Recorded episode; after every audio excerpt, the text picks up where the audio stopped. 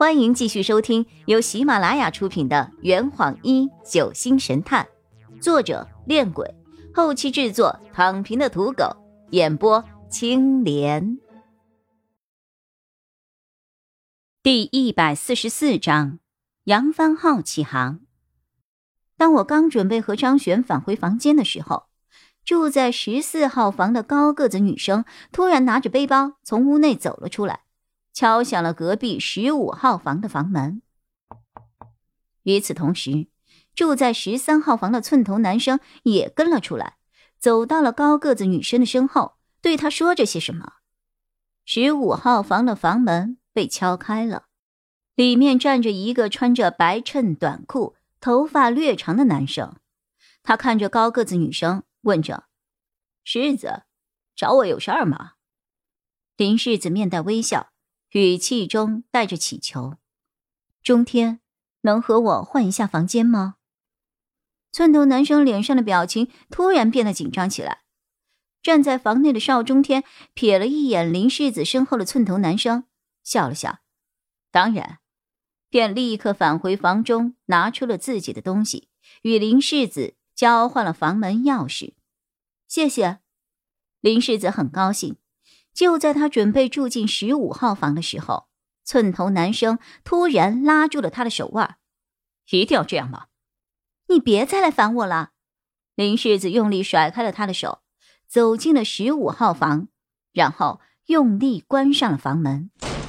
寸头男生站在十五号房的房门外，沮丧的低下了头。不一会儿，他好像突然想到了什么，快步走到了十六号房房门口，叩了叩门。洛佩把门给打开，寸头男生礼貌的问道：“请问能和我？”他的话还没有说完，洛佩便重重的关上了房门，直接拒绝了他。这个时候，白发男生从五号房里走了出来，来到了寸头男生的身边，拍了拍他的肩膀：“放弃吧，晨晨，强扭的瓜不甜。”夏夜。陈晨晨欲言又止，他终于注意到了我和张璇看戏般的存在。夏夜回过头来看了我们一眼，然后搭着陈晨晨的肩膀返回了十三号房。这些大学生之间的关系有点意思啊！你看呢，璇儿？我饶有趣味的用手肘捅了捅身边的张璇。那，你看，十二号房的房门。已经打开很久了，站在里面的一个卷发女生，双眼泛着泪光，眼神里充满了怨恨和不甘。我低声问着：“他这是对谁呀？”张璇摇了摇头：“陈晨成、邵中天、夏夜都有可能。”我突然嗅到了八卦的味道，船上的人越来越有意思了。不是有意思，是太无聊了。张璇不屑的转身返回了房间，乘务员刘念从七号房中走了出来，礼貌的对屋内的人说：“您好好休息，有事儿再叫我。”七号房客对他说了一声谢谢后，便关上了房门。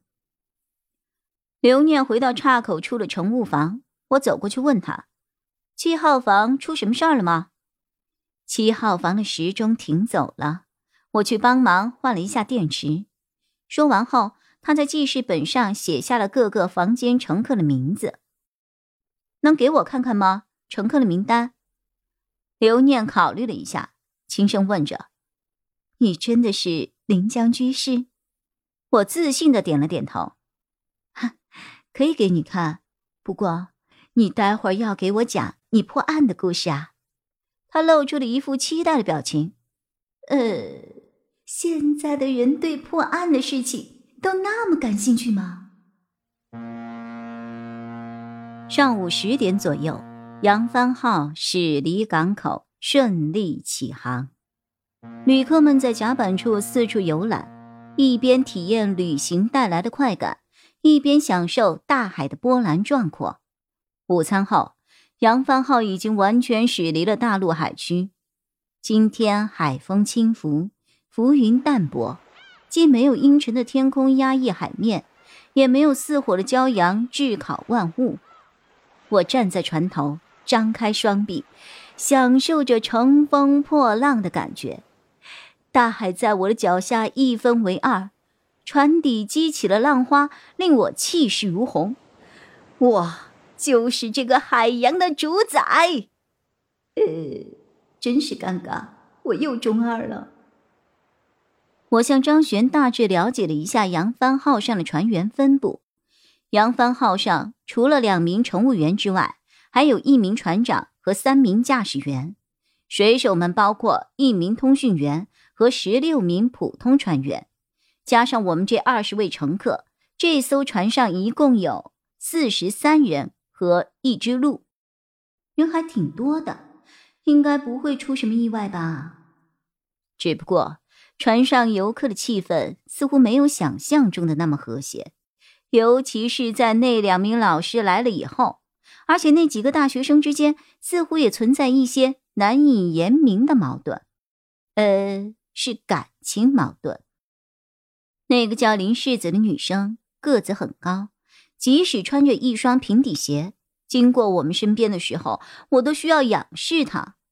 她的身材很好，该长的地方都长出来了，灰色的紧身 T 恤搭配一件宽松的白色衬衫，超短的白色阔腿裤下是一双修长洁白的美腿，看得我甚是羡慕啊，甚是羡慕。清新淡雅的衣着，傲人的模特身材，难怪那些男生都对她那么殷勤。此刻，她独自一人站在船舷边，吹着海风，愁眉锁眼，似乎有什么难解的心事。我抱着广泛交友的猎奇心理，慢慢的朝他靠了过去。他似乎也注意到了我的小动作，转过头来，好奇的看着我。你好，我主动开口。你好，甜美的声音跟刚才在客舱里听到的完全不一样。我叫林雨涵，你叫什么呀？我虽然知道，但出于礼貌，还是应该问一下。林世子，他露出了一个淡淡的微笑。哎呦，本家呀！我友好的与他握了握手。这坛已经喝完了，呵你猜出凶手是谁了吗？啊！老板，拿酒来。呃呃，更多精彩，请关注青莲嘚不嘚。